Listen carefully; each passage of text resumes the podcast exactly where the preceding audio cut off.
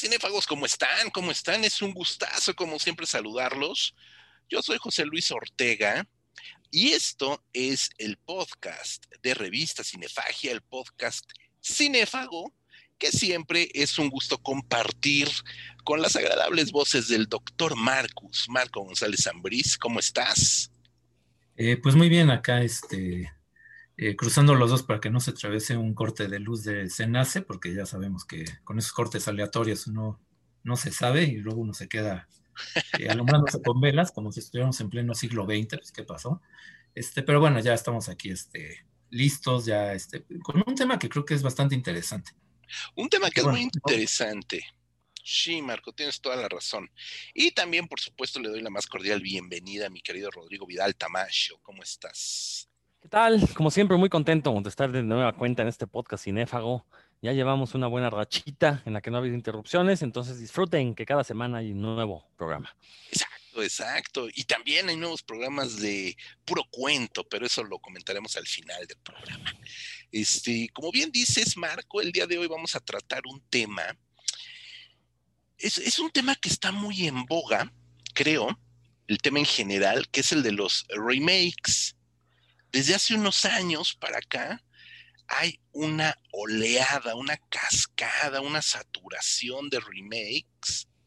Por un lado, me parece que es bueno acercar a nuevos públicos a ciertas historias a partir de las nuevas versiones cinematográficas y esperar que estos nuevos públicos a partir de ver el remake se enteren de que existe una primera película, una primera versión y acudan a ver esas primeras versiones. Sin embargo, hay que reconocerlo y ese es el motivo de este programa. Hay remakes que superan en algunos casos, muy pocos, pero sí hay remakes que superan al original. Y eso es justamente el tema de este programa. Remakes que son mejores que la película original. Y por supuesto que abrimos el debate no solo a cine fantástico y de terror que nos chifla, como ya lo saben, sino también a otras películas de otros géneros de prácticamente todos los tiempos, mi querido Marco. Sí, mira, nada más eh, quería hacer un, pequeño comentario antes de empezar a comentar cuáles son esos remakes que nos parecen eh, mejores que el original, con un, un pequeño apunte, ¿no? Eh, como dices, se hacen muchos remakes actualmente y mucha gente se queda con la idea de que esto es algo como un fenómeno eh, reciente, ¿no? Que Hollywood ya perdió la originalidad, que eso antes no pasaba, y, pero ¿cómo es posible? Que es un signo de la decadencia de Hollywood, o bueno, de la industria del cine en general. Y si te pones a revisar la historia del cine, en realidad remakes siempre ha habido, ¿no? Este, eh, cuando llegó el cine sonoro se volvieron a hacer versiones de películas del cine mudo, eh, hay, por ejemplo, Hitchcock hizo una nueva versión de una de sus películas británicas.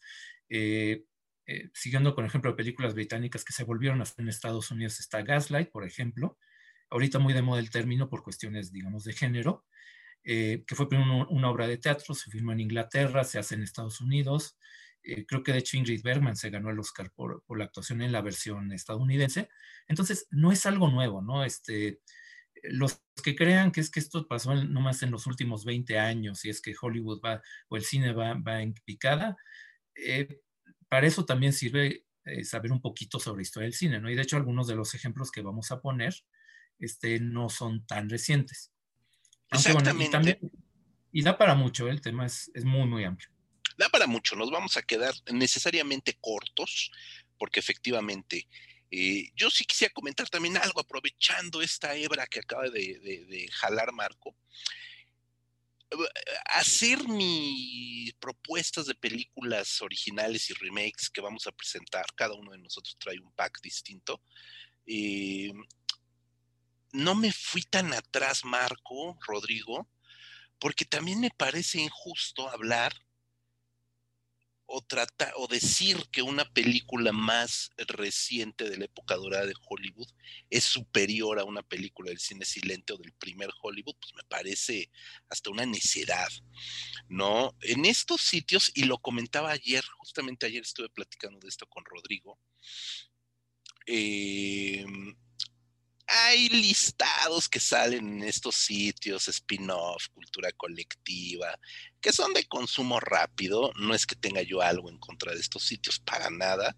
Tienen su público, tienen su gadget, pero eh, pues son cosas sacadas muy al vapor, ¿no? Y luego ves el listado de uno a otro a otro sitio y son los mismos, se fusilan entre ellos, ¿no? Es una tomadura de pelo en realidad. Y entonces hablan de que El Mago de Oz, esta maravillosa película del Hollywood más clásico, con Judy Garland, etcétera, etcétera. El Mago de Oz, que es una de mis películas favoritas, que es un remake superior a, sus la original.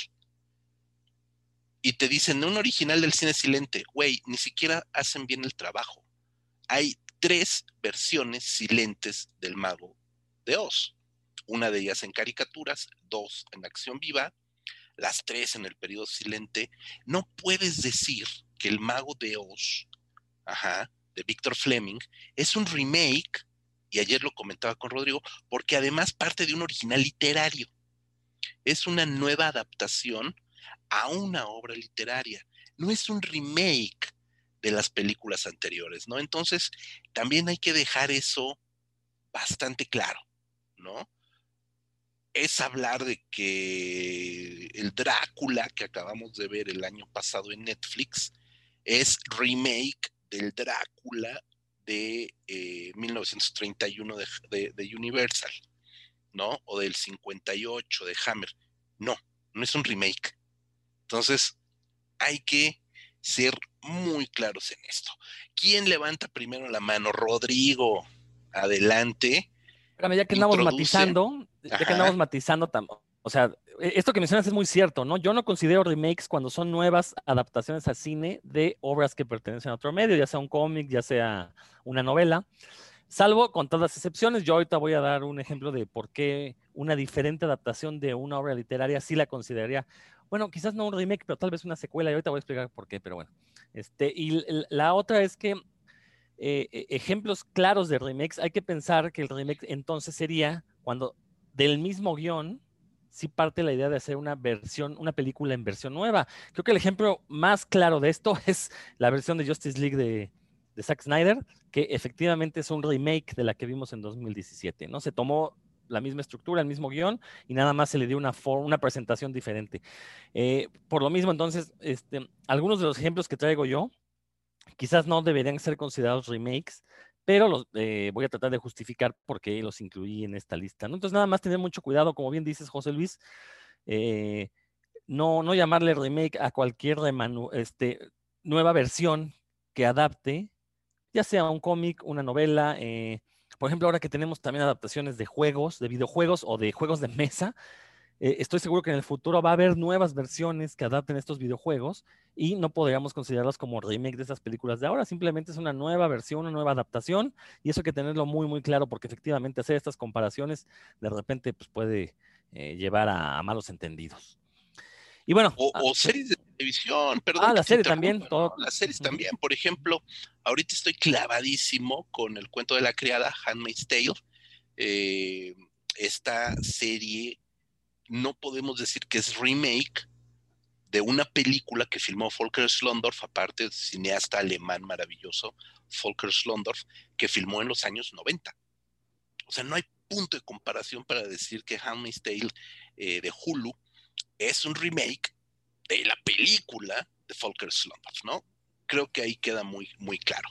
Rodrigo, pues ya que abriste el micrófono, pues de una vez empieza con tu primera propuesta de, pues, pues mira, yo, a mí me encanta el cine de ciencia ficción y voy a iniciar precisamente con una película que, cumple a cabalidad lo que para mí significa la ciencia ficción, y me refiero a la invasión de los secuestradores de cuerpos, eh, una novela original de un actor llamado Jack Finney, que ha sido adaptada al cine múltiples ocasiones, y por eso yo decía, quizás no estoy hablando yo de remakes de la película original, eh, pero e, e, es, curioso, ¿no? Este, de, todas estas versiones, eh, eh, digo, la, película, la, primera versión que conocemos, que es esta versión de 1956. Es de mis películas favoritas de toda la vida. Es una película que combina tanto la ciencia ficción con el terror, pero aparte tiene un discurso social eh, muy marcado. Ahora, este discurso social no es como estamos acostumbrados ahora, que pues habla de inclusión, que habla de equidad. Es un discurso en el que tratan de hacer una crítica y una burla al comunismo. Eh, seguramente ya conocen la película, puedo decir la premisa principal, en la que unos extraterrestres llegan a la Tierra y empiezan a clonar a la gente a través de unas vainas y la gente que sale de las vainas, bueno, desaparece el cuerpo original, la gente que sale de las vainas son una mente colectiva, eh, comúnmente como un enjambre, no tienen voluntad propia. Y todo esto era un comentario acerca de lo que los gringos pensaban que era el comunismo, de cómo se vivía en, la Unión Soviética de aquellos años. Eh, digo, haciendo un lado ese, esa visión miope de lo que es el comunismo, eh, lo cierto es que la película se puede disfrutar bastante, sobre todo por el papel principal eh, una persona que eh, el final es bastante aterrador porque vemos a esta persona que se da cuenta que está rodeado de, esta, de, estas, de, estas personas que han sido suplantadas y pues con mucho miedo sale a la calle a gritar que están siendo invadidos. Es una escena, la verdad, memorable. Eh, muy, muy buena. Y pues es un gran clásico de esta época de la ciencia ficción. Los años 50, recordemos que fue una época dorada para el cine de ciencia ficción. Y la verdad fue una película que marcó época, que quizás no fue tan exitosa en su tiempo, pero indudablemente se convirtió en una película de culto y fue rescatada en los años 70, que los años 70 fueron muy curiosos para la ciencia ficción porque eh, tuvimos esta visión ya eh, caótica, postapocalíptica de la ciencia, eh, donde eh, debido al avance científico, pues la Tierra se iba al garete. El, héroe principal en estos años es Charlton Heston con El planeta de los simios, con Omega Man, con Soylent Verde, eh, que nos muestran estos futuros distópicos.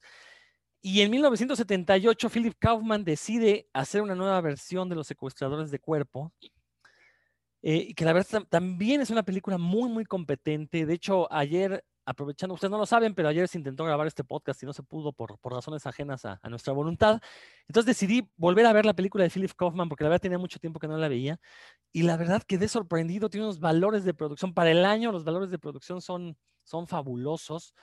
Eh, el guion eh, al principio es un poco acelerado, pero en cuanto se descubre la invasión, la verdad es que es un guion muy bien escrito, los, diálogos son muy inteligentes. Eh, obviamente las actuaciones, pues estamos hablando de cine hollywoodesco hechos en los años 70, si algo cuidaban mucho era precisamente la presencia de, actores, digo, obviamente sale Donald Sutherland, eh, quien ya es garantía de que pues va a llenar la pantalla el solito, ¿no? Pero está acompañado, por ejemplo, de un jovencísimo Jeff Goldblum. Ahora, decía yo que a lo mejor esta película no es un remake de la película de los años 50, porque es una nueva adaptación de un material que ya existe. Sin embargo, hay una escena que yo no había notado hasta ayer que la volví a ver y eso lo veo como una asombrosa coincidencia. Hay una escena donde va manejando Donald Sutherland en su auto y sale un señor, se destampa en el auto y empieza a gritar que están siendo invadidos y es el mismo actor de la película original que al final este, hace justamente esta misma escena. Entonces podemos ver esta película como una secuela directa de la de los años 50, lo cual, eh, digo, eh, este tipo de, huevos de Pascua que ahora están tan de moda, pues tampoco no son nada nuevo. En el 78 Philip Coman lo hizo y la verdad es que, bueno, a partir de ese momento, creo que, creo que ese es el momento cuando la película ya adquiere vida propia, se separa un poquito de los de los 50 y nos presenta una obra maestra absoluta del cine de ciencia ficción y terror. Una cosa maravillosa. Eh, no diría yo que es superior a la versión de 1956, eh, eh, creo que ambas tienen su propia personalidad, ambas se sostienen por sí mismas y creo que verlas como parte de un mismo universo las vuelve todavía mucho más interesantes, ¿no? Ahora, no podría decir lo mismo de una versión de los años 90 realizada por Abel Ferrara, que no es que sea mala, eh, simplemente es una versión un poco más contenida. Recordemos, la versión del 1956 se desarrolla en un pueblo estadounidense, es un pueblo pequeño, entonces e, eso justificaba muy bien que la invasión eh, se, se, diseminara rápidamente.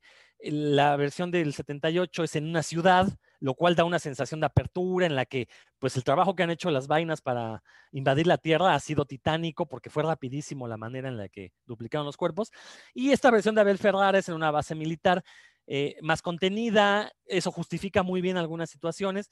Eh, la verdad es que creo que esa es de las versiones clásicas, por así decirlo, porque hay una versión ya en el siglo XXI que no he visto y no he querido ver porque tiene muy malas críticas. Eh, no, no, es una película mala en absoluto, simplemente, pues es una película quizás más íntima, más personal. Recordemos que Abel Ferrara es un director que si bien es conocido por El asesino del taladro, una película gore, después pasó a ser un cine un poco, pues no sé si íntimo sea la palabra, eh, un cine más contenido, más, más, más cerrado. Y, digo, yo recuerdo cuando vi esta última, esta versión de Abel Ferrara, eh, terminé de verla, salí a la calle porque iba a comprar unos cómics al puesto de revistas y recuerdo que salí todo paranoico viendo a la gente y yo, no, no, me van a convertir en vaina. Después me di cuenta que estaba yo, este, seguía yo en la película. ahí me di cuenta que era una, una, muy buena película, ¿no? Entonces creo que vale la pena echarle un ojo a estas tres. No confundir Los secuestradores de cuerpos con eh, una obra muy parecida de la ciencia ficción llamada Amos de Títeres de Robert Tan Halen, que también ha tenido sus adaptaciones al cine. Eh, y que se parecen muchísimo. De hecho, en algún momento se le acusó Jack Finney, el escritor original de Secuestradores de Cuerpos, de haberse fusilado a Robert A. Heinlein para escribir su novela. Eh, pero curiosamente, la, película basada en los secuestradores de cuerpos es mucho más popular que todas las versiones que se han hecho de Amos de Títeres. También por ahí hay una versión libre de Robert Rodríguez llamada The Faculty, que adapta una historia similar de una invasión extraterrestre, unos parásitos que se apoderan de los cuerpos y hacen que la gente bueno, dominan sus cuerpos, ¿no? Eh, yo lo vería como una versión libre de ambas novelas, pero bueno, creo que eh, podemos quedarnos bien con estas dos versiones primarias, la de 1956, la del 78. Eh, e insisto, si las vemos como parte de un solo universo, pues uno las va a disfrutar muchísimo más. Y creo que de eso se trata el cine, ¿no? Justamente de, de lanzar estos detallitos que te hacen disfrutar una película todavía más. Hombre, qué delicia, qué delicia este, escucharte hablar de estas películas. Eh, conozco ambas, conozco las tres, conozco las cuatro, incluyendo la de Robert. Eh, hace mucho que no las veo, pero qué, qué gozada, qué gozada escucharte hablar de ellas porque eh, dan ganas de verlas nuevamente. Mi querido Rodrigo, vamos a volver contigo, pero vamos a irnos de uno por uno para también no aburrir a los, a los radioescuchas. Mi querido Marco, qué, qué, qué remake, qué dupla nos propones? Mira, eh, yo me voy a salir un poco del género, aunque después voy a, voy a regresar, pero y voy a mencionar una película que creo que es el ejemplo de cómo se deberían hacer más remakes. Eh, mucha gente, pues esto tampoco es una idea este, demasiado original lo que voy a mencionar, dice que es que sería mucho mejor, en vez de agarrarte una película consagrada y que todo el mundo admira, digamos, volver al futuro o algo así, que difícilmente vas a mejorar, Mejor te agarras una película que tiene una premisa interesante, pero que por alguna razón no, no funcionó tan bien, y la vuelves a hacer pues ya con las ventajas de, eh, tecnológicas, de presupuesto que puedes tener actualmente, ¿no? Sobre todo ahorita que ya se está como que em, la necesidad de generar contenido para llenar plataformas de streaming, etcétera, que es mucho mayor de lo que era antes, está llevando a los productores a ver, a escarbar de donde sea para sacar este como qué, más pueden adaptar, qué más pueden volver a hacer, ¿no? Eh, y un muy buen ejemplo de cómo funciona cuando te agarras algo eh, que tenía una buena idea, pero que por alguna razón no, no funciona muy bien, creo que es Ocean's Eleven, ¿no? La película original de 1960 con Frank Sinatra, que e, es que más que una película es como una chacota, ¿no? Era Frank Sinatra con sus cuates se juntaron para hacer ahí una película entre, literalmente, mientras están presentando en Las Vegas, porque eh, el rodaje se tenía que hacer en las horas que les quedaban libres de sus presentaciones, ¿no? Cosa que es muy extraña para hacer una película. Eh, el director no tenía demasiada autoridad y el que, el que daba órdenes era Frank Sinatra, porque era pues, como el, ya para entonces hay que, bueno, eh, Frank Sinatra actualmente a lo mejor, sobre todo a los más chavos, no les dice creo que gran cosa, ¿no? Este, no lo ubican mucho, a lo mejor lo ubican de niños cuando era como un, cantante ahí viejito. Em, el, asunto, pues, es que em, eh, hay que recordar que ya desde los años 40, Sinatra era una, ya también un actor, no solamente un cantante muy reconocido, que había hecho unos musicales muy populares con Gene Kelly. Em, me parece que para 1960, cuando hace Ocean's Eleven, también ya había demostrado que era un buen actor dramático con esta película de El hombre del brazo de oro, que es una de las primeras en tocar el tema de la drogadicción, etc. Entonces ya había demostrado, pues, eh, ser un actor muy popular, ser un actor dramático, y pues en ese momento ya era súper popular con sus amigos, con el famoso Rat Pack, con Dean Martin, que también ya era un actor muy popular, con Sammy Davis Jr., eh, y vaya, todo el mundo sabe, todo el mundo cuando se hizo la película sabía que la película era un pretexto para ver a esos actores muy populares, divirtiéndose y echando relajo, eh, más que un guion muy bien trabajado, más que una película, digamos, muy bien planeada. Como dije, el director Louis Milestone, que creo que no, eh, era más bien un director de estos más como de oficio, que pues, se encarga de proyectos que le caían, no tenía ni siquiera autoridad, tenía que, por los compromisos que tenían los actores, tenía que filmar todo si se podía en una toma mejor. Eh, y, la película, aunque fue un gran éxito de público en su momento, eh, uno la ve actualmente y se da cuenta de que el guion pues, es flojón, de que eh, se confían mucho los actores en su carisma, de que realmente no están actuando, están interpretándose a sí mismos. Entonces, cuando Steven Soderbergh agarra la premisa, pero no la película, para hacer su nueva versión en 2000, 2002, creo que es la, la nueva versión, sí se nota inmediatamente, se lo toma con más seriedad. Eh, si comparamos, por ejemplo, las tramas de la película, lo que es el robo a los casinos en la primera se resuelve de una forma muy sencilla. Y en esta nueva versión, bueno, nueva relativamente, aunque ya tiene casi 20 años, eh, pues es mucho más elaborado, ¿no? Este, los personajes, por ejemplo, son muy pintorescos. Está este acróbata chino, está este, eh, un montón de personajes excéntricos que hacen la película, aparte ser como muy entretenida, y algo que también es muy interesante es que em, sin apoyarse en la figura de un cantante famoso, lo que hizo Soderbergh fue em, agarrar actores que ya eran muy conocidos, que ya eran estrellas, George Clooney, Julia Roberts, este, Brad Pitt, etcétera, y aprovecharse como, eh, eh, como ese doble juego de, bueno, estás viendo a la estrella, pero estás viendo al personaje, ¿no? Con la diferencia de que, bueno, sin que Dean Martin o este, Frank Sinatra fueran malos actores, tienes actores pues más hechos, ¿no? Más, este, eh, más comprometidos con su oficio, digamos, y que eso con un guion aparte mucho más sólido, creo que sí te da una película que supera mucho esa película original, este, em, y también en aspectos, digamos, que tiene que ver con cómo se va modernizando, ¿no? Este, eh, una de las cosas que ya, ya se notan eh, un poco viejas de la película de 1960, pues hace 60 eh, años justamente, es como ciertos chistes a costa de las mujeres, chistes machistas que pues ya actualmente pues ya se notan muy, este, te producen cierta incomodidad, ¿no? En cambio la película de, de Soderbergh más reciente, eh, sin que Julia Roberts sea un personaje muy de mucho peso, pero sí tiene como que una presencia femenina más, este, más cuidada, ¿no? Entonces, bueno, eh, quería mencionar ese ejemplo de cómo cuando tomas un, guion, porque aquí no, es el guion exactamente, pero sí es la premisa muy, muy cercana al original. Y la retomas con más seriedad, con más elementos y con... Eh, y no viéndolo nada más como algo, este, una oportunidad comercial, como algo mercantil, porque bueno, es muy notable si te pones a ver, a repasar las entrevistas que dio Soderbergh en esa época, se nota que él no era así como que un gran fan de la película, más bien le pareció interesante la idea, dijo, bueno, pues esto yo lo puedo hacer mejor, ¿no? Eh, y pues bueno, es, es, como una muy buena recomendación. Eh, es una película muy conocida, creo que es la más conocida, la más popular de Soderbergh, pero creo que sí vale la pena hacer la comparación de las dos películas para ver cómo van cambiando mentalidades, estilos, etcétera. Creo que es un muy buen ejercicio tomar esas dos películas y ver cómo ha ido cambiando la industria misma del cine, ¿no? En todos estos años. Wow, sí, sí, sí, sí. Fíjate que eh, yo no conocía la versión original hasta que obviamente me dio curiosidad. Ni siquiera sabía que existía, o sea, eso vamos a eso, ¿no? Como que realmente eh, Frank Sinatra lo, ubicas como un gran cantante, la voz, como se le eh, solía conocer, pero sabías que no era tan buen actor, ¿no? Entonces realmente sus películas no era como que te murieras por verlas, ¿no?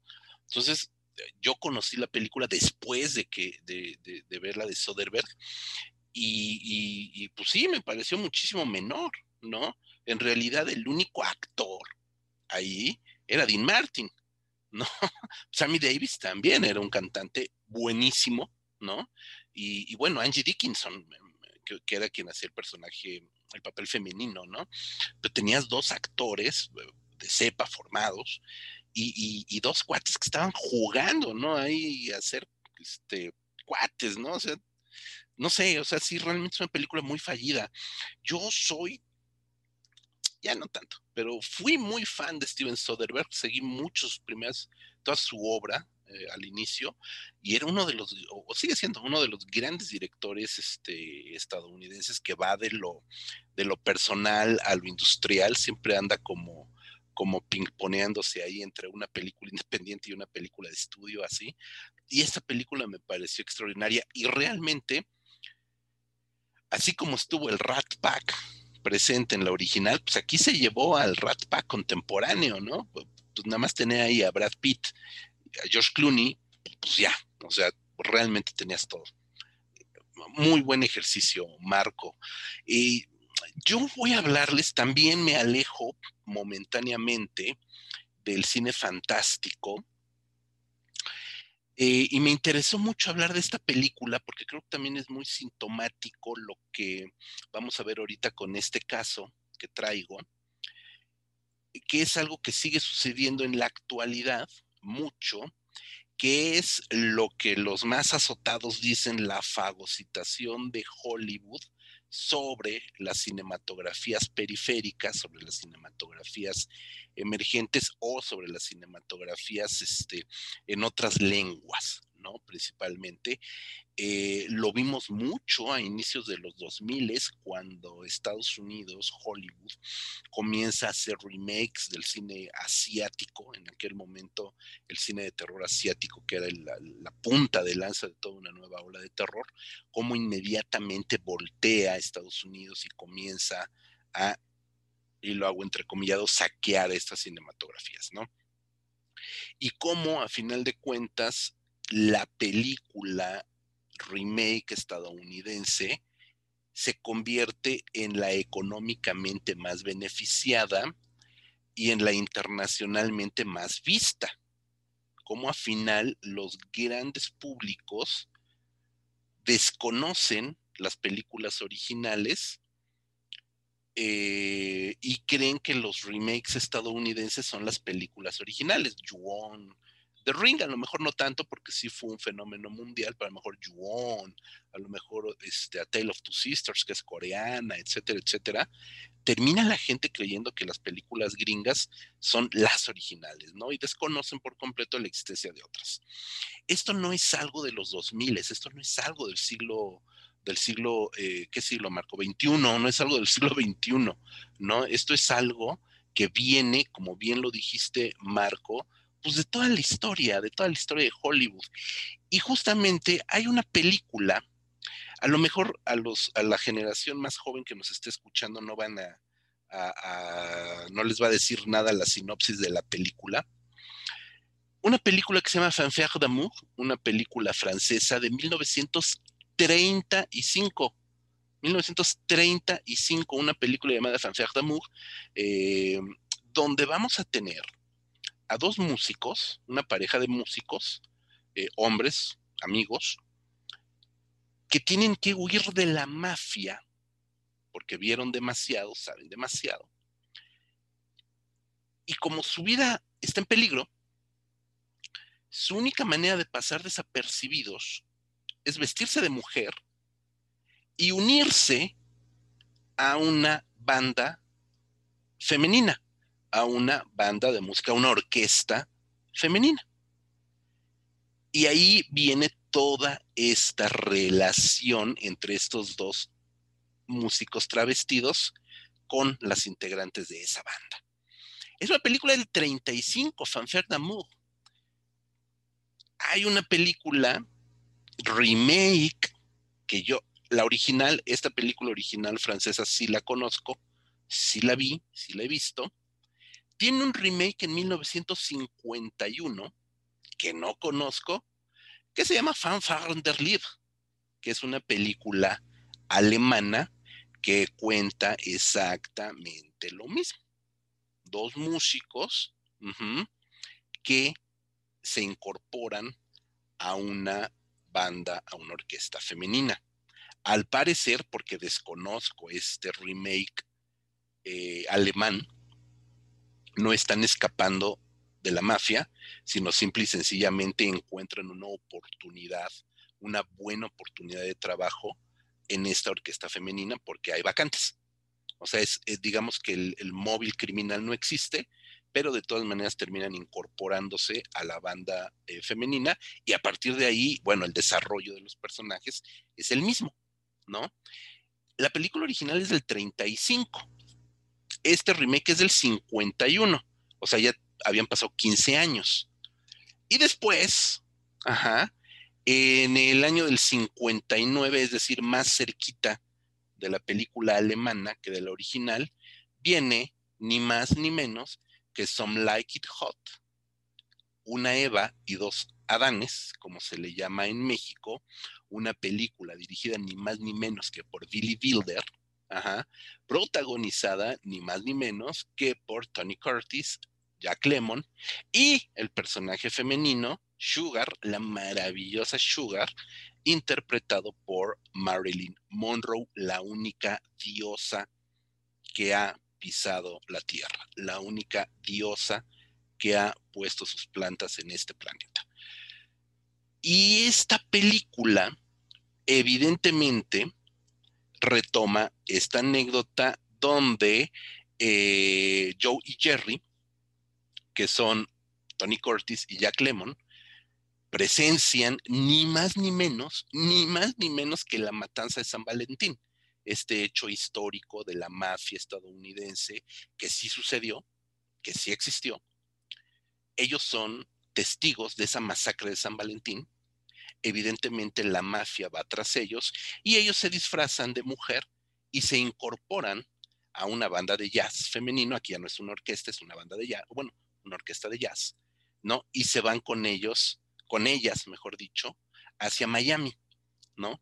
Huyendo de la mafia. Y ahí viene toda una serie de enredos entre, por supuesto, este Joe, que es Tony Curtis, que comienza a enamorarse de Sugar, que es Marilyn Monroe.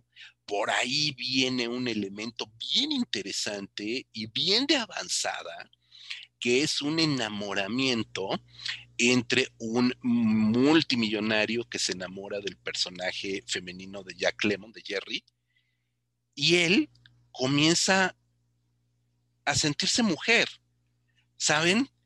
Comienza a sucumbir al asedio del millonario, comienzan a planear un matrimonio y Jerry comienza a imaginarse mujer y a sentirse mujer y a pensar que sí puede casarse con este hombre. Algo que evidentemente en el momento, en este momento, estamos hablando, eh, les acabo de decir, la película es del 59, le valió a esta película de Some Like It Hot, eh, una Eva y dos Adanes. El título en España, para los escuchas, los amigos españoles, es Con faldas y a lo loco. Eh, le, costó censura, le costó censura y le costó que el presidente del comité episcopal, existía el comité episcopal de cine, radio y televisión en los Estados Unidos, eh, acusar esta película de infringir el código Hayes, el código de censura Hayes, y la película fue muy mal, porque cómo era posible que un varón supusiera, ¿no? que eh, era mejor para él ser mujer y cómo este juego homosexual se da en la película resultó algo verdaderamente escandaloso para el momento, Eh, incluso hay un momento en el que Tony Curtis le tiene que decir a Jack Lemmon, a, su personaje, este, eh, you're a boy, you're a boy, think you are a boy, you are a boy, o sea, como eres güey, o sea, no mames, en pocas palabras, ¿no? Hoy, esta película de una Eva y dos Adanes, está considerada como la mejor comedia de todos los tiempos. Es una película que le dio a Marilyn Monroe el Globo de Oro a la mejor actriz, ¿no? Que le dio eh, a Jack Lemmon el Globo de Oro a mejor actor y que fue la película que ganó el Globo de Oro a la mejor película de comedia musical. En los Oscars le fue mal, ¿no? Casi siempre las películas comedia o musical ganadoras del Globo de Oro no tienen ninguna oportunidad en el Oscar. El Oscar se va para las películas dramáticas, ya lo sabemos. Pero de alguna manera eh, hizo lo suyo en la, en la onda de los Globos de Oro. eh, un dato duro, todavía en el año del 2017, es decir, hace tres años, tres años y tres meses, eh, la película está considerada como la mejor comedia de todos los tiempos a partir de una encuesta de la BBC de Londres que realizó con 250 críticos en más de 50 países y la votaron, fue una votación, la votaron como la mejor comedia de todos los tiempos. Evidentemente, uno ve la película y yo les recomiendo, por supuesto, a todos los que nos han escuchado, los que nos están escuchando, que la vean, que vean esta película, Some Like It Hot, Nueve y dos Adanes, de verdad que es una extraordinaria película. No, no, no les, que no les dé miedo que es del 59, que no les dé miedo que es en blanco y negro. Este, véanla porque de verdad es un modelo de comedia y es una de las mejores películas de toda la historia de Hollywood, que por supuesto enterró completamente al original francés del 35, al primer remake alemán del 51.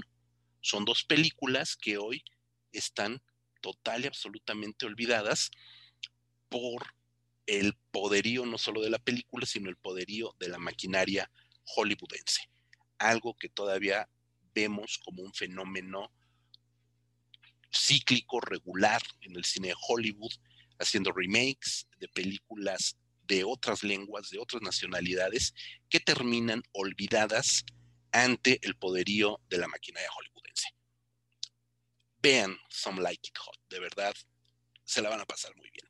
Eh, Rodrigo, ya le dimos una primera vuelta al tema. Pues voy a regresar al, cine fantástico. No, no, puedo negar la cruz de mi parroquia.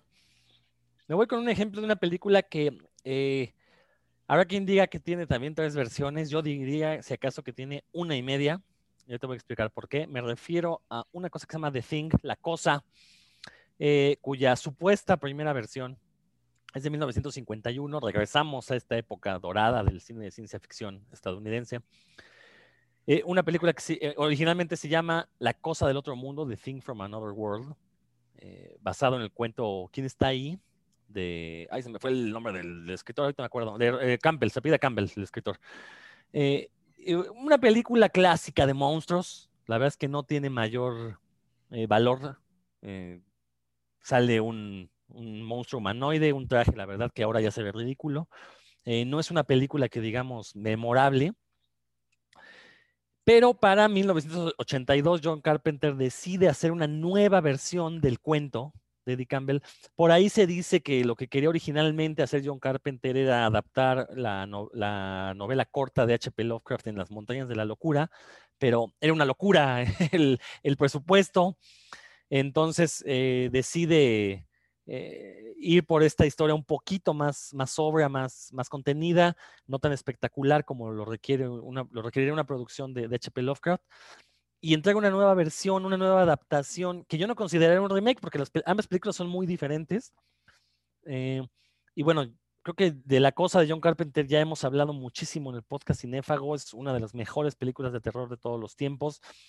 Eh, yo lo había comentado en, alguna ocasión un, una, un videoblog que le dedicamos a John Carpenter. Eh, yo decía que es una de esas pocas películas perfectas, o sea que no conozco un fanático del terror que diga que no le gusta la cosa de John Carpenter, entonces no me voy a centrar mucho en ella. Me voy a centrar un poquito más en la versión de 2011, que es una película muy curiosa y por eso digo que hay una y media versión, porque esta película sí funciona como un remake, porque parte del guion es un guion muy similar al de John Carpenter, sin embargo, está narrada como si fuera la precuela de la película de John Carpenter. ¿Por qué digo que está basada en el guion original? Porque la estructura de la película de 2011 es la misma que la de, 1982. Lo único que cambia es que el personaje central ahora es una mujer. Pero de ahí en fuera sigue la misma estructura, incluso las criaturas, eh, eh, el tipo de transformaciones que sufren son similares, el orden en el que aparecen en el, en el remake de 2011 que en el, en la versión de Carpenter de 1982. Pero eh, recordemos que en la, en la versión de Carpenter eh, somos testigos de lo que sucede en una segunda base en la Antártica, porque eh, recordemos que la película inicia con un perro huyendo de una base anterior y que este perro contiene al... corrijo, perdón, la película termina con un perro al que van persiguiendo eh, que se escapó de una base donde están. Ah, ya me confundí, discúlpenme, me estoy trabando un poquito, es que la, emoción me embarga. Pero bueno, regresando a la idea, está planteada como si fuera una precuela, ¿no? Recordemos que en, la película de Carpenter se habla de que hay una base que ya fue atacada por la criatura. Este, corríjanme si me equivoco porque ya me confundí, la verdad me, ganó un poco el nervio, la emoción. Eh, pero la verdad es que la película de 2011, si no se conoce el original de Carpenter, no resulta nada mala. Yo recuerdo haberla visto en una función de prensa con gente que no ubicaba la, la versión original y que salió muy satisfecha diciendo que era una gran película, que tenía muy buenos efectos. Obviamente, los que conocíamos la versión de Carpenter, eh, no, no, salimos molestos, lo que ya es mucho que decir de un remake, eh, sobre todo porque fue estas primeras películas donde ya se estaba como tratando de eh, quitar la, la hegemonía masculina y ya poner personajes centrales femeninos, en este caso es Mary Elizabeth Winstead la que se lleva el, el papel protagónico, eh, fue como su época de gloria. Después de estas películas dejamos de verla, no, sé actualmente qué esté haciendo ella, lo cual es una desgracia porque era muy agradable verla en pantalla. Pero es una película que la verdad no, no, no deja eh, descontento a los fans del original y que yo creo que le pudo ganar una nueva oleada de fans precisamente a la película de Carpenter, que al ver esta nueva versión decidieron rescatar aquella película porque yo lo he visto en redes sociales, mucha gente que ha comentado que primero vio en cine la versión de 2011, se enteró que había una versión previa, corrieron a verla y ahora dicen que ambas son sus favoritas, lo cual me parece algo muy interesante del fenómeno de los remakes, que precisamente, y que ya lo has comentado aquí, José Luis, ¿no? El hecho de que te enteres que es la película que estás viendo, la película de moda, es una remanufactura de una historia que ya se había hecho previamente, pues a mucha gente va a ir a que busque la original y en muchos casos a lo mejor les gusta más o no les gusta, pero por lo menos ya conocen otra forma de hacer cine. Y eso es algo muy interesante creo que este ejemplo de la, la precuela diagonal remake de La Cosa logró hacer, e insisto, ¿no? Eh, no se vayan con la finta de que por ser remake es mala, vale mucho la pena, se sostiene por sí misma la película y sobre todo se hace también este fenómeno que platiqué con la de los secuestradores de cuerpo en la que uno descubre detallitos que la relacionan con la, película de Carpenter. Entonces eso, la verdad es que uno como espectador pues va a encontrar un juego de complicidad con la película, que la verdad es muy, muy entretenido e insisto, ambas películas, eh, si bien no podría decir que la de 2011 tenga identidad propia, pero sí tiene una muy buena mano y creo que eso es algo de agradecerle a, a todos los que participaron. No, pues nada, nada que decir es. Yo también amo a la cosa de John Carpenter me divierte mucho la versión original del cincuenta y tantos. Y esta última versión ah, también me chifló. O sea, creo que sí, son tres. E, es un ejemplo bien logrado, ¿no? El de, este, el de estos remakes. Gracias, Rodrigo. Gracias, nuestro eh, amo y señor de la ciencia ficción y cayólogo especializado en revista Cinefagia. Este, Marcus. Este, bueno, yo ahora sí me voy a seguir con el eh, género fantástico. Eh, y bueno, hasta ahora hemos mencionado películas en las que creo que todos estamos de acuerdo. Bueno, eh, con la salvedad de que a mí la, la película de 2011 de Sing eh, está entretenida, pero no, me parece, pues sí está mejor la de Carpenter, pero no, tampoco es nada, este, digamos, sí está mejor que la versión de los 50 por evidentes cosas tecnológicas y tal.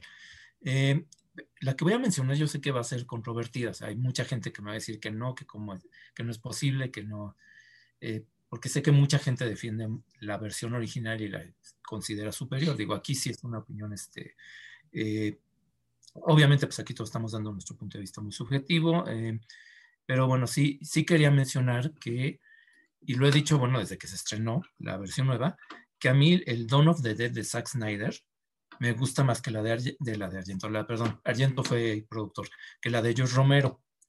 Yo sé que George Romero y Dawn of the Dead es un gran clásico y los fans de terror la aman y la defienden a capa y espada porque es una película que tiene un contexto muy claro, ¿no? Bueno, eh, supongo que si están oyendo este podcast ya saben más o menos de qué trata Dawn of the Dead, pero si no, brevemente se trata de un apocalipsis zombie donde un grupo de sobrevivientes, en este caso relaciones con una televisora, eh, se agandallan el helicóptero de la, de la estación y en su búsqueda de un lugar donde seguro donde recalar, llegan a un centro comercial, ¿no? De los que en, la década de los 70 era como muy novedosos, estos grandes centros comerciales en los suburbios. Eh, y eso le sirve a Romero para hacer una crítica social, comparando pues el consumismo con los zombies, ¿no? De alguna manera propone que los zombies que se aglomeran en ese mall desierto eh, están reviviendo el lugar que les dio más felicidad en la vida, que era pues, más que un centro comercial, ¿no? Este, eh, digo, no es que yo diga que la película sea mala, si quiero aclarar, si efectivamente los efectos especiales de Tom Savini eh, siguen siendo muy impresionantes, pero tiene ahí un par de cositas que la verdad es que nunca me han convencido demasiado, ¿no? La de George Romero. Una, el ritmo narrativo, o sea, sí me parece un tanto lenta. Llega un momento en que dices, bueno, eh, eh, de hecho, eh, Argento, que fue el que produjo y se quedó con los derechos para Europa, su versión es más ágil porque le cortó ahí algunas cosas, le hizo un poquito más, más ágil y se mueve mejor, tiene mejor ritmo. pero bueno, a pesar de que sea muy venerada, a de Romero siempre me ha parecido, primero, un tanto lenta y segundo, y esto también, también creo que es recurrente en su filmografía, es que las actuaciones son medio desiguales. Eh, Ken Foree, que es el que interpreta a un, soldado, bueno, un policía este, afroamericano, creo que es el mejor de los cuatro actores principales que tiene la película.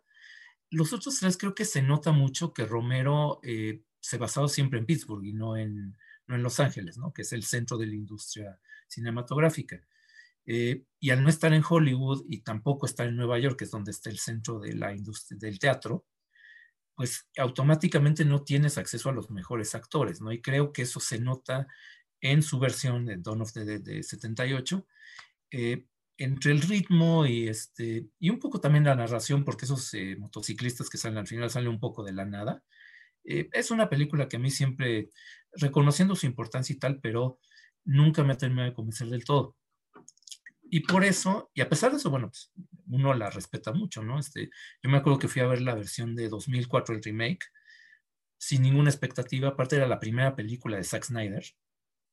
Fue su debut como director de su ópera prima. Eh, y salir, la verdad, primero sorprendido y después, pues sí, con la, con la sensación de que había visto algo que sí superaba a la de George Romero, ¿no? A pesar de que todo lo que me digan de, de lo importante que es Romero para el género de zombies y tal. A mí la verdad es que me, me sigue gustando más la de Snyder eh, por varias cosas, ¿no? Eh, el ritmo es mucho más, este, desde el principio, que es esta escena donde la enfermera, la protagonista, eh, de repente se encuentra con que su esposo se está convirtiendo en zombie y el tipo la ataca y ella tiene que huir de la casa con lo que tiene puesto este, primero salir del cuarto, luego salir de la casa y después agarrar el coche en medio del apocalipsis zombie y huir para donde sea ese, principio es trepidante, ¿no? Y aunque el ritmo baja un poquito, la película nunca se vuelve lenta, siempre está, siempre hay algo que está pasando, siempre este, eh, hay giros en la trama. Eh, aparte, eh, si en la original son cuatro personajes, en esta son muchos, son como, son diez, hay un montón de personajes que se reúnen ahí en el, en el centro comercial. Y a diferencia de lo que mencionamos sobre Godzilla contra Kong, aquí cada uno tiene una personalidad, cosa que pues cuando tienes muchos personajes luego no es tan sencillo, ¿no? Cómo hacer que en una sola escena un personaje te quede claro eh, quién es, este, qué lo motiva, etcétera, no es tan fácil. Y creo que le ayuda mucho en ese aspecto que el guion sea de James Gunn. Mucho antes de Guardianes de la Galaxia, este, cuando apenas estaba eh, terminando su aprendizaje con Troma, hace esta película y se nota, pues, primero la irreverencia, ¿no? Voy a hacer un remake de un clásico eh, Zack Snyder pues no tenía pues, nada que perder, este, agarró ahí a. Eh, lo, llevó muy bien a la pantalla además. Y por ejemplo, lo que yo criticaba, ¿no? Este, este intento de crítica social, del consumismo y eso, en la versión de Snyder es un montaje, es una, es una escenita de tres minutos donde ves como los eh, sobrevivientes están aprovechando todas las ventajas que tienen, ventajas materiales que tienen de vivir en un centro comercial abandonado pero termina esa, pequeña escena y bueno, pues, a lo que sigue, ¿no? ¿no? No es necesario media hora de ver cómo los zombies ahí este, deambulan en, el centro comercial, ¿no? Es, es como más, eh, te dice eso, aparte, bueno, es que también en 2004, pues ya no era una novedad del centro comercial, ya no era una novedad criticar el consumismo, entonces pues, también era como, creo que ya estaba un poco de más.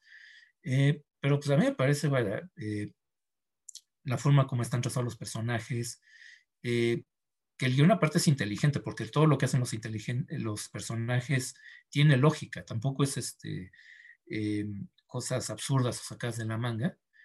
Eh, y aparte tiene muy buenas actuaciones. Eh, Sarah Polly, que es la del personaje principal, sale por ahí Bing James, eh, Mika Pfeiffer, que eran bueno, en ese, entonces actores muy reconocidos. Es un elenco muy redondo y que, digo, ahorita creo que está, de hecho, un poquito olvidada porque pues la gente ya, a Zack Snyder ya lo ubica por, otras cosas. obviamente todos lo seguimos vendiendo culto a Romero, y creo que por ahí sigue habiendo como que una, pues no sé, hay mucha gente que como que no está dispuesta a, reconocer que alguien pudo haber hecho una idea de Romero mejor que el mismo Romero, pero bueno, yo eh, sé que hay algunas personas que están de acuerdo conmigo, que les gusta más la versión de, de 2004, pero bueno, ahí sí, ustedes me dirán ahorita si coinciden o no. Coincido. Mira, no, no, no,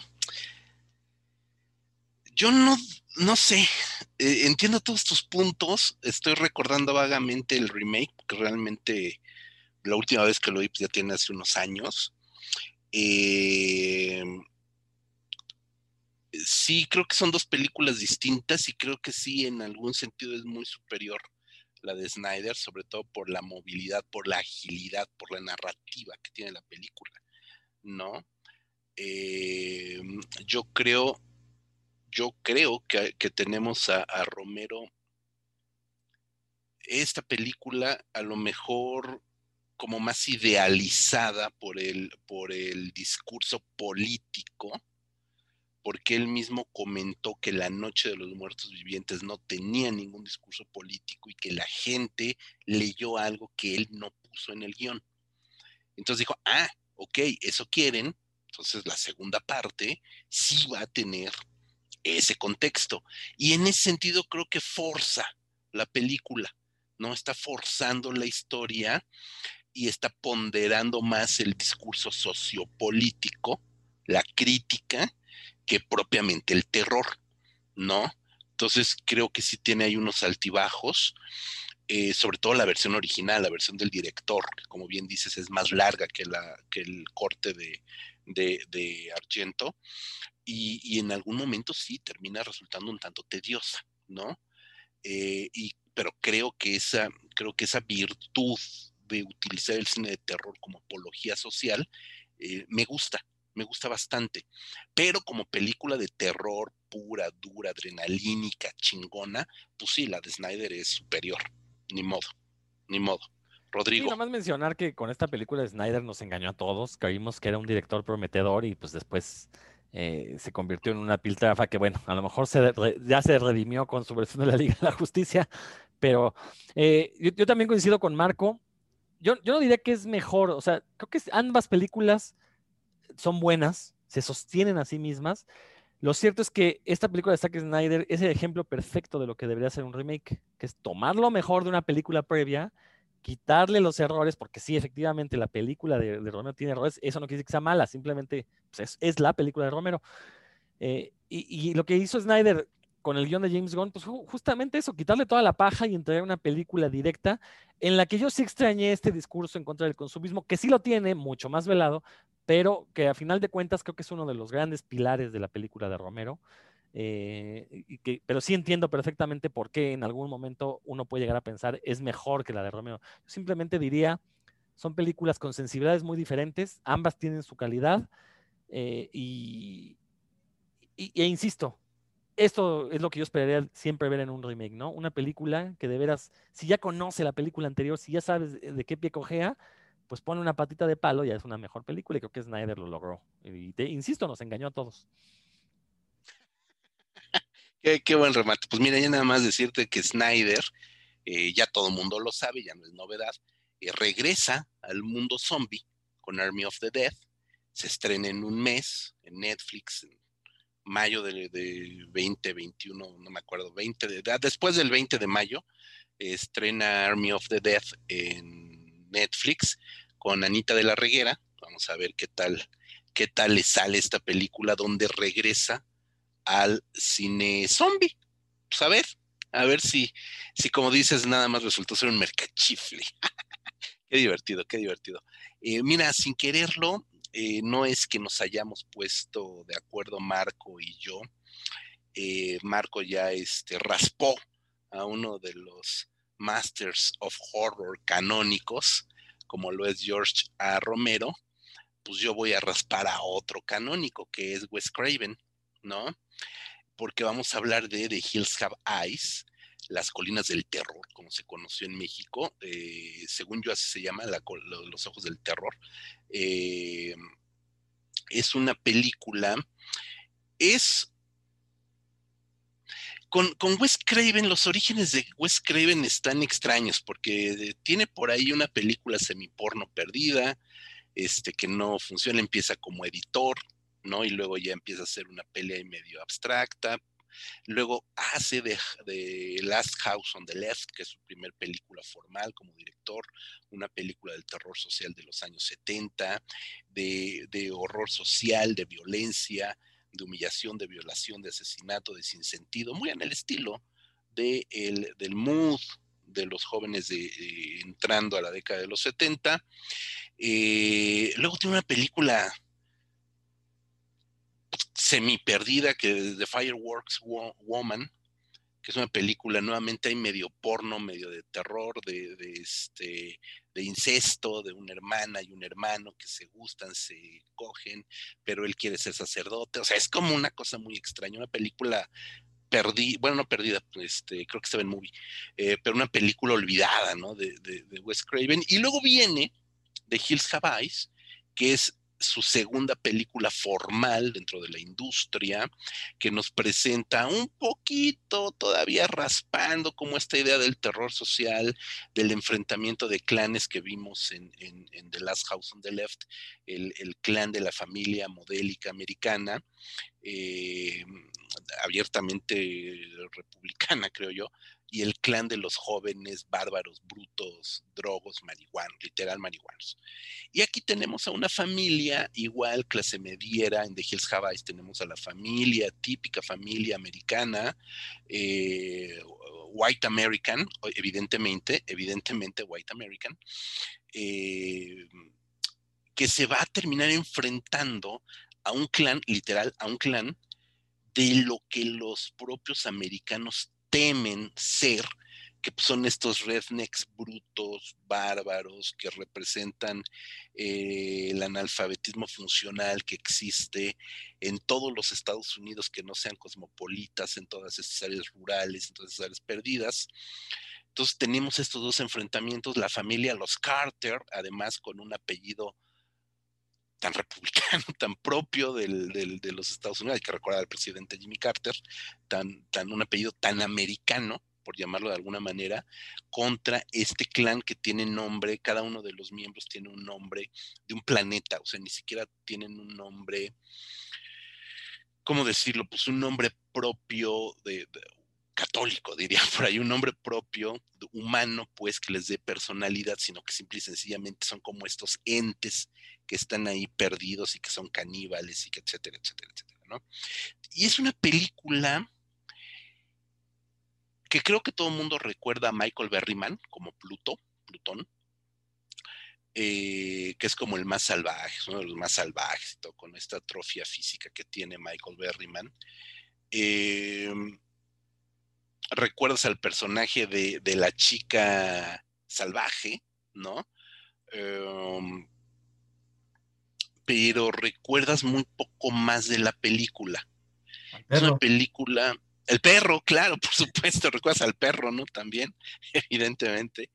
Pero recuerdas muy poco más allá de la película, porque es una película muy ruda, muy, muy, no ruda en el sentido de violenta, que es violenta para los estándares del 72, pero es una película bastante adusta, una película seca, una película muy rudimentaria, una película donde todavía no tenemos a ese gran Wes Craven que vamos a tener años después y que va a reinventar el cine en los ochentas con Pesadilla en la calle del infierno, que va a reinventar el cine de terror en los 90 con Scream, ni nada, ¿no? Eh, dentro de los espectros y los parámetros del cine de terror comercial, sino que aquí es una película bastante burda, sería la palabra, bastante burda, ¿no? Incluso el final de la película es un final caótico. O sea, es un final que de repente sale Dient, explota un coche y Dient, punto. O sea, realmente es como una película, ¿eh? ¿Qué pasó? ¿Por qué? O sea, faltaban cosas. O sea, la gente es incompleta la película, valga la redundancia. No obstante, la película ganó en Sitges el premio de la crítica porque pues, obviamente leyeron como era la costumbre de finales de los 60 y primeros de, principios de los 70, pues leían posturas políticas en las películas que a lo mejor no necesariamente estaban ahí.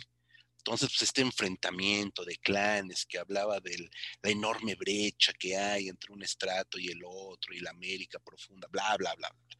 Ok, punto final. Eh, no quiero decir que no me guste, es una película que disfrutas, pero que realmente no está a la altura incluso de las mismas películas o de futuras películas del propio Craven.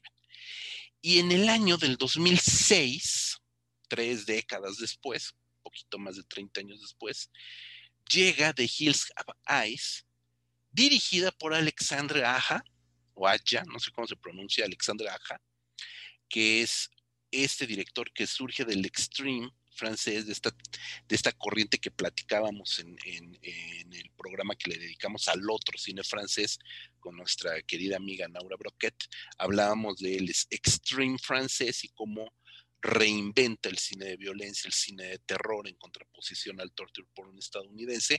Bueno, Alexandra Aja surge de este movimiento del, del, extreme, inmediatamente se lo lleva a Estados Unidos a hacer películas de terror y lo primero que hace es un remake de una película también icónica, clásica, eh, del cine de terror de los años 70 y, robándome las palabras de, Rodrigo, retoma lo mejor de esa película, que es la anécdota, ¿no? Y la mejora.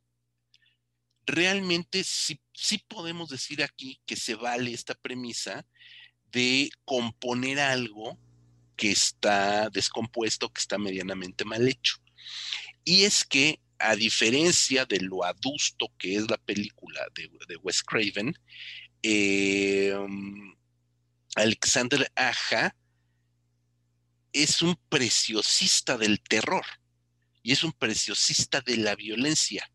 Y aquí la película crece justamente en esos niveles de violencia con escenas mucho más gráficas, con escenas mucho más incómodas, escenas de tortura, escenas de violación, escenas que esperábamos, y lo hago entrecomillado, de Alexander Aja, dada su e, extracción del cine del, del, extreme francés.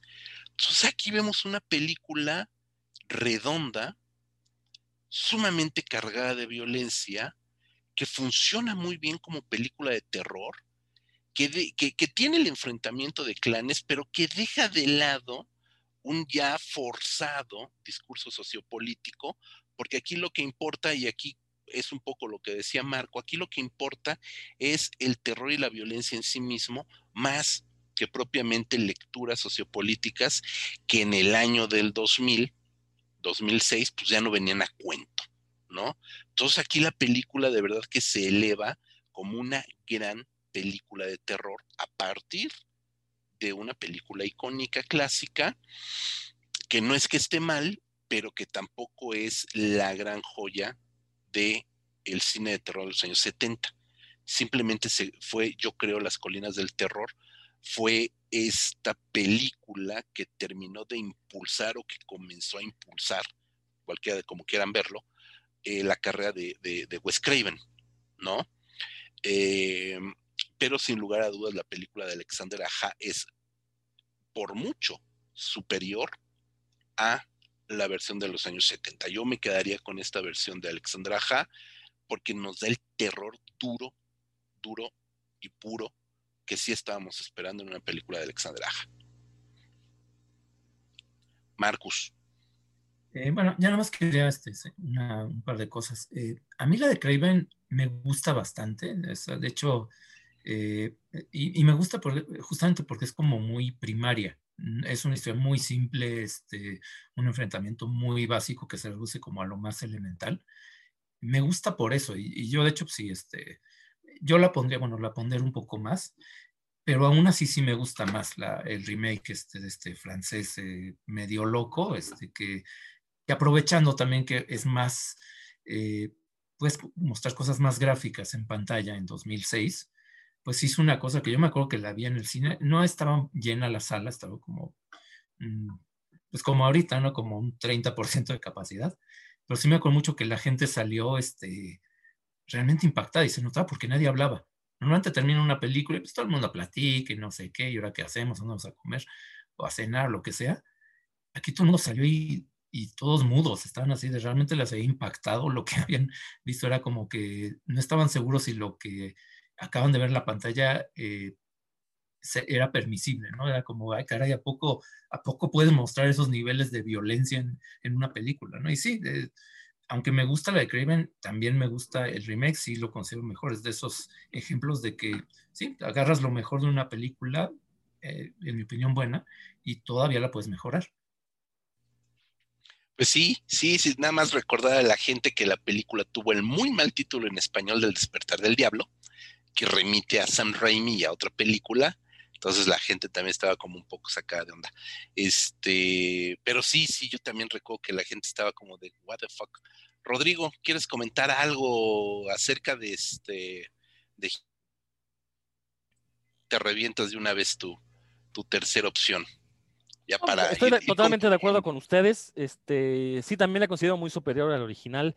La original es una película muy bruta, y bruta en el sentido que le quieran dar a la palabra, ¿no? O sea, a la, sí, o sea, en cualquier acepción de las palabras es una película torpe, es una película violenta, sí, sí lo es, eh, no es mala, no, no por eso es mala, simplemente es el tipo de cine.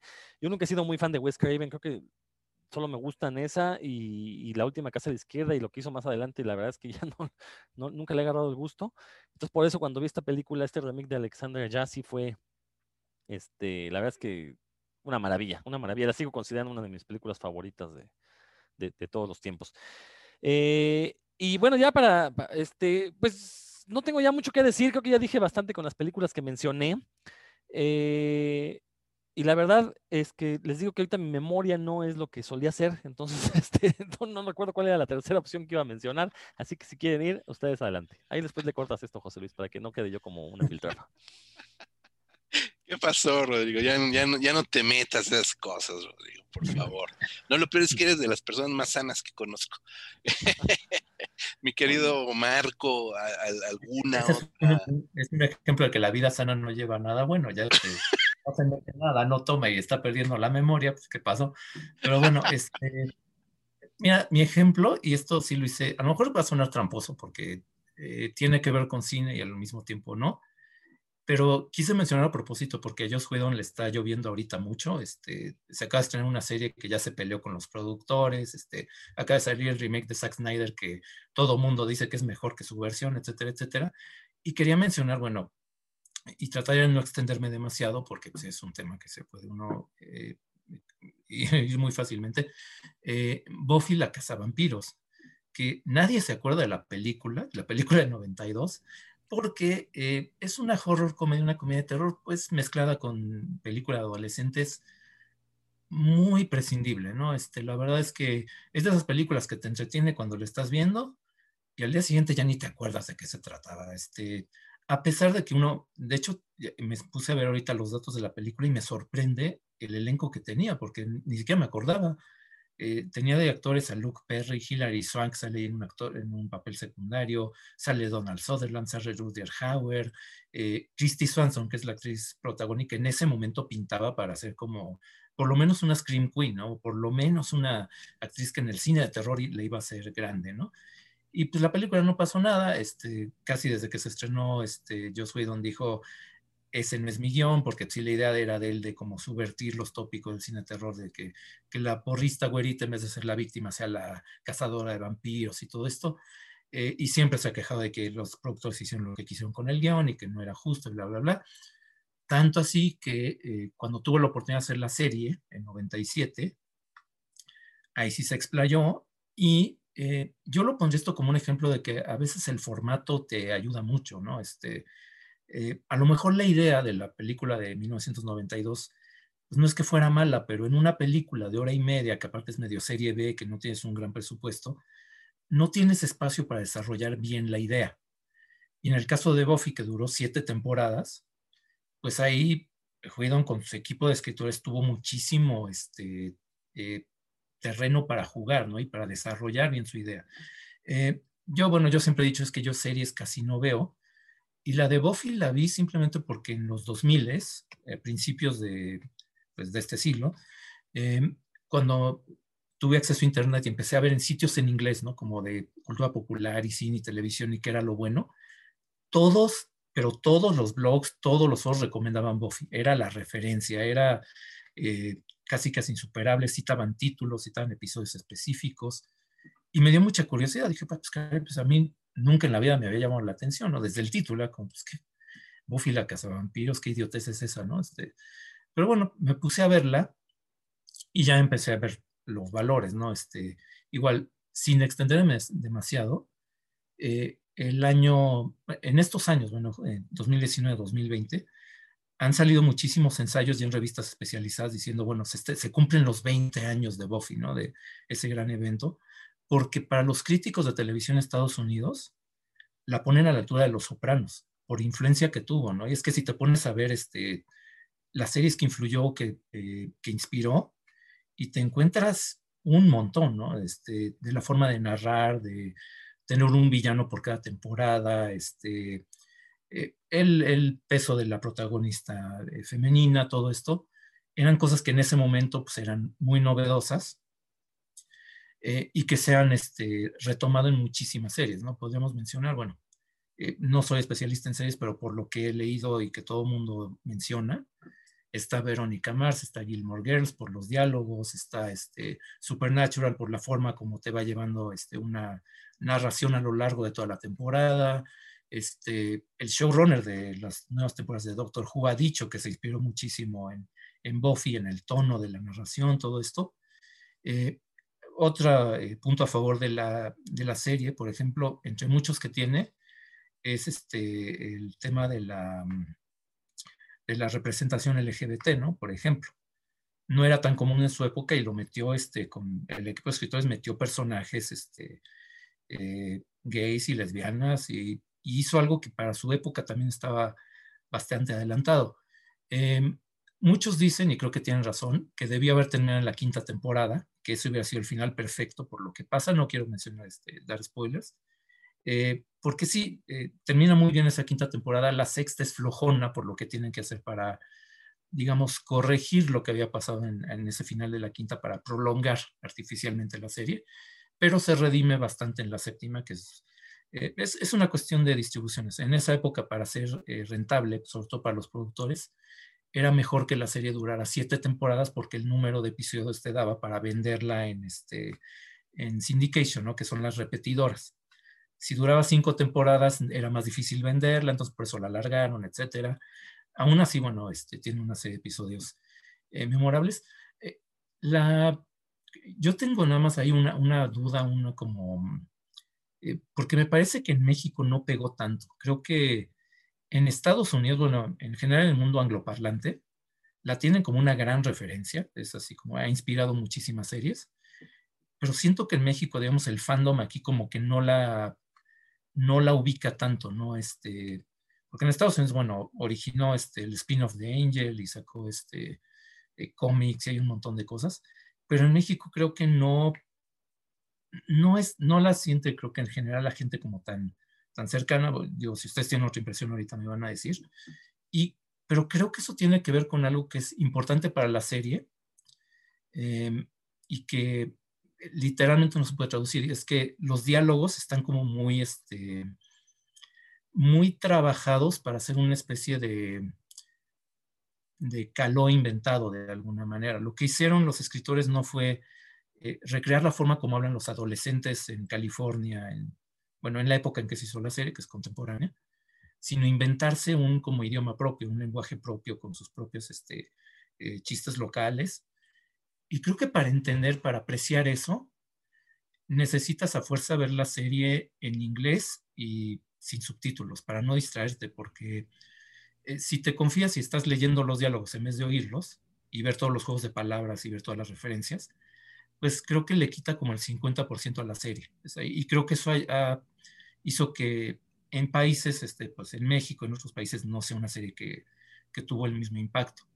Eh, entonces, bueno, eh, a lo mejor yo sé que suena un poco este, hasta payaso decir, bueno, es que veanla en inglés este, y no, pero bueno, los que tengan la oportunidad y no le hayan entrado porque el tema a lo mejor les parece tonto, eh, se van a encontrar una serie que sí este, pues dejó, dejó escuela. Y bueno, no solamente digamos en el canal Warner, que fue su primer éxito y de ahí se agarraron para, repetirlo, sino que sí te, empiezas a ver todo lo que hizo eh, en esa época Buffy y lo comparas con muchas series que vinieron después y ah, no, pues sí, de ahí viene, de ahí viene todo, todo eso. Y, y para terminar, bueno, nada más este, concluir, creo que una de las cosas también que hizo la serie fue que se permitía justamente poner muchos episodios, algo que no puede ser en una película, que es cambiar de tono cada 10 minutos, 15 minutos en la serie lo puedes hacer, puedes hacer un episodio más ligero, después uno como más serio, este, y vas como variándole, ¿no? Y en la serie de Buffy creo que es muy notable, eh, sobre todo hay un episodio que es como, eh, que es uno de los más este, mencionados, eh, que es donde la protagonista sufre la pérdida de una persona muy cercana, pero no porque la maten los vampiros, una posesión, sino por una cuestión médica. Y de repente algo que es como muy ligero y de fantasía y que soy una superheroína, de repente te mete un episodio dramático donde ves a la heroína pues superando ese trauma, ¿no? Incluso la forma como está resuelto es sin música, con plano secuencia, y parece que estás viendo una película, Los Hermanos Dardenne. Es así como un estilo que totalmente distinto a lo que es el resto de la serie, ¿no? Que eh, te, indica, creo que lo ambicioso que fue este Juidon en ese momento, y ya después como que sí, este, las cosas después no le salieron y ahorita está creo que un poco de, capa caída, pero sí quería mencionar eso, ¿no? Que también tiene que ver, aunque me estoy brincando a la tele, pero creo que tiene que ver con formatos.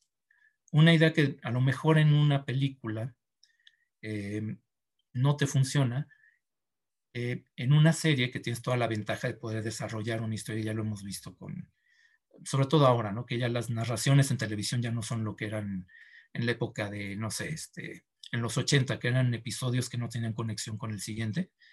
Eh, Buffy fue una de las series que cambió eso, ¿no? Entonces, eh, pues quería mencionarla por eso, ¿no? Este, que también creo que tienen que ver los formatos, ya si empezamos a comparar este, eh, medios diferentes, aunque sea audiovisual, las dos cosas. Sí, miran, vi, he visto poco de Buffy en realidad, pero creo que Creo que en México el problema fue que en aquel momento la, mayoría de la gente eh, solamente disponía de tele abierta y la tenías que ver en Canal 5 doblada al español, ¿no? Eh, cable, poca gente tenía acceso a televisión por cable, entonces la tuviste que ver en Canal 5 doblada al español. Y además, compitiendo directamente, eh, eh, eh, sí, en, momentos de estreno, sí corrieron paralelas en algún momento, pero aquí en México hay que recordar las repeticiones constantes de dos series que sepultaron Buffy. Beverly Hills 90210 y Friends. Entonces... Y las eh, con a un público muy parecido, que es el público juvenil. Exactamente. No Exactamente. pero es el mismo público. Exactamente. Y aparte creo que en aquel momento, este, finales de los 90, inicios de los 2000, eh, todavía no había tanto auge por el terror o por la cultura del terror, por lo fantástico en general, aunque Buffy no sea, o sea, sí parte del terror, pero no es netamente de terror, este, todavía no estaba tan en boga como, como ahora, ¿no? Entonces, tener enfrente a, a Friends y sobre todo sobre todo el fenómeno que fue Beverly Hills 90210, aquí en México terminó por sepultarlo, ¿no? Y por eso hoy tenemos un montón de, de, Brandons y de Brendas y, que, y, nadie se llama Buffy. Entonces, este, pues creo que... Era lo que iba a decir, ahora todos los rateros se llaman como los de Beverly Hills. los que te quitan el celular o la cartera se llaman, el nombre de, de niño rico gringo. Exacto, exacto. Entonces, pues bueno, ahí, está el, impacto que tuvo Beverly Hills. Nadie se llama Buffy, Ni modo. Pues mira, yo ya mm, iba a comentar una tercera película, eh, un tercer ejemplo, que es el Double Pack de Suspiria. Em, ambas películas son maravillosas, ambas películas son extraordinarias, pero me gusta mucho la segunda versión y en algunos momentos la considero superior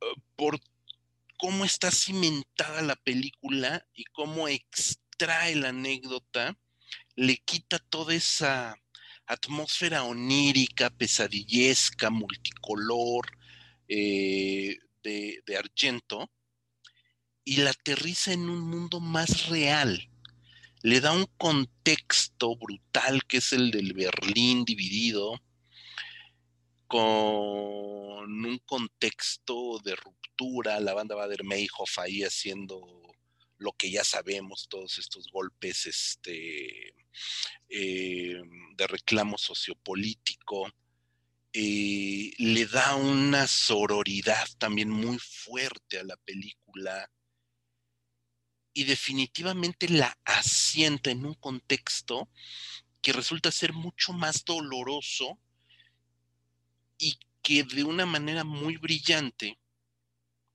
potencia el terror, más que el onirismo que hace grande a la película de Argento, ¿no? Es una película de horror mucho más fantástico, y sí, acá tenemos el aquelarre, las brujas, o sea, lo que ya sabemos, pero dentro de un contexto mucho más duro, ¿no? Un gran acierto es haberle eh, dado una paleta de color eh, casi naturalista, ¿no? A la película. Y por supuesto que las escenas de terror que nos presenta Suspiria, versión Luca Gudagnino, esta versión del 2018, eh, es también muchísimo más brutal en algunos momentos. El terror, cómo se suceden las muertes, es mucho más este, brutal a la vista, ¿no? Entonces, y no preciosista, como es la, la de Argento. Argento es un esteta, no es un estilista. Acá es mucho más brutal en ese sentido, ¿no? Ambas películas me parecen extraordinarias.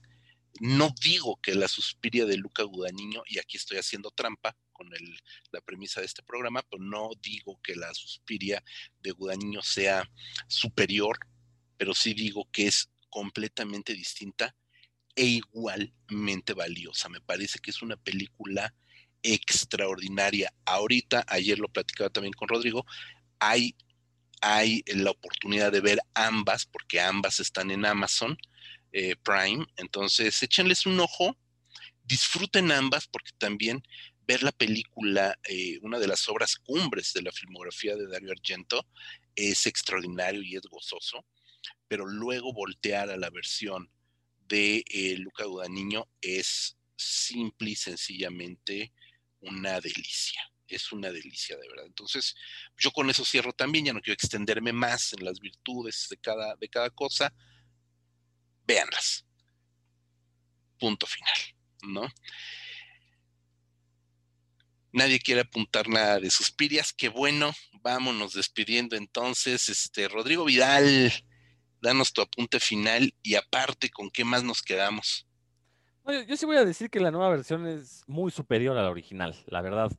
Eh, creo que la original, justo ahorita que lo dices que están en Amazon, aproveché para ver ambas versiones. Eh, la, versión más reciente me, me, voló la cabeza, me gustó mucho el montaje que hace, este, meter la danza como parte del hechizo de la que Larre se me hizo un, elemento muy, muy enriquecedor. Y el problema que tengo con la de Argento es que le veo muchísimos huecos argumentales.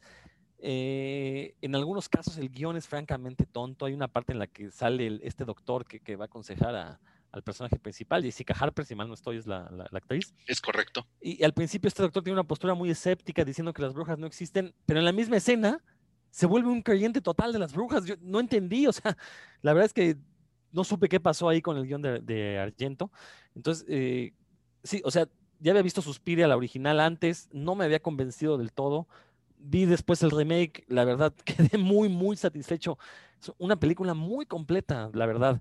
Eh, y bueno, volví a ver el remake de Argento porque dije, no, no puede ser. Y sí, efectivamente, ya noté sus fallas. Entonces, es otro ejemplo de cómo puedes tomar lo mejor de una película, corregir sus errores y entregar eh, un producto muy, muy superior, ¿no? Pero bueno, al final de cuentas es, es, mi opinión personal. Yo nada más quiero invitarlos a que en el mismo canal donde escuchan este podcast de Revista Cinefagia, que el canal también se llama Revista Cinefagia, van a escuchar el podcast de Puros Cuentos, donde un servidor acompañado de otros dos eh, compañeros discutimos acerca de lo que es la cultura del cómic, todo lo que le rodea, lo que tenga que ver con cómics, eh, de, procuramos no hablar de superhéroes, sino enfocarnos al otro cómic que es tan vasto como el cine. Entonces lo pueden encontrar ahí en el canal de Revista Cinefagia, el podcast de puros cuentos. Muchísimas gracias, mi querido Rodrigo. Este, pues nada más comentar. Sí, redondea la idea. Creo que la Suspiria de Argento es más forma sobre fondo. ¿No? Lo decimos, es un esteta y simplemente el, el prólogo de Suspiria es es una joya en sí mismo, pero es más forma sobre fondo. Y la Suspiria de Gudaniño tiene ambas cosas, tiene forma y fondo. Es estupenda. Eh, mi querido Marco. Este, bueno, sobre Suspiria, eh, yo sí me quedo con la original. Ahí, este, sí, es que bueno, eh, Argento siempre, digamos que una vez que pasó su etapa de Yalo, que eran todavía historias medio detectivescas y trataban de tener cierta coherencia, aparte partir de Suspiro, Fenómena e, e, Inferno, eh, la lógica se va al carajo y pues lo que le interesa es poner imágenes, ¿no? Entonces, bueno, eh, me gusta por eso, la historia, no tiene sentido. Eh, y bueno, de la nueva versión, por ejemplo, pues Tilda Swinton, de lo que sí me gusta mucho más que la original, Tilda Swinton, que es impresionante, bueno, no sé ni cuántos personajes hace porque hace el, este, bueno, no, no voy a mencionar cuáles porque es, es medio spoiler, pero nomás le falta hacer de de perro y de lámpara. Es que es impresionante, puede hacer cualquier personaje y todo lo hace bien. Eh, tiene aspectos muy logrados en cuanto a puesta en escena, este, pero hay otras cosas que no me gustan, ¿no? Este, eh, me parece demasiado lenta, creo que ahí se nota más el, este, em, eh, como de cine de arte, pero este ritmo medio cansino que tiene mucho del cine de arte, eso es algo que no, no me termina de convencer. Pero bueno, este, digamos, también de eso se trata el ejercicio, ¿no? Decir, eh, yo está seguro que no íbamos a coincidir en todo, entonces, pues bueno, este, que por ahí de repente no estemos de acuerdo, que tenga uno razones para preferir el original, pues también es muy, muy válido. Y bueno, ya nada más me resta eh, pues invitarlos a que nos sigan en revistacinefagia.com, el sitio oficial que tenemos desde 2003 con reseñas y eh, otros tipos de textos de todo tipo de cine. Eh, también que nos sigan en redes sociales, Cinefagia México en eh, Facebook y en Instagram. Eh, también tenemos por ahí cuenta de Twitter, es Repcinefagia. nos pueden, el podcast, bueno, lo pueden ver en varias plataformas, en Himalaya, iTunes, Amazon, Spotify. Y pueden también, bueno, y suscríbanse también al canal de YouTube, aunque pues estamos ahorita actualizando no tanto como quisiéramos, aunque tenemos por ahí varias entrevistas. Eh, pues, suscríbanse y pues, se pongan la notificación para que cuando haya algo nuevo se enteren. Y bueno, por mi parte eso ya es todo. Mi querido Marco, muchas gracias, muchas gracias a ti, a Rodrigo. Ha sido un gusto conversar con ustedes y hacer este ejercicio de eh, contrastar nuevas propuestas con propuestas originales. Eh, y bueno, que también la, la gente sepa eh, que estos ejercicios son muy interesantes para enriquecer el ojo, ¿no? Educar al ojo y enriquecer el discurso cinematográfico eh, y crítico, ¿no? Sobre todo porque, como bien saben, hablamos de todo tipo de cine, no nada más de terror. Hoy lo hicimos también recuperando remakes de otros géneros. Eh, ya lo dijiste, Marco, www.revistacinefagia.com. Ahí nos encuentran, nos escuchamos la siguiente semana. Yo soy José Luis Ortega. Hasta la próxima.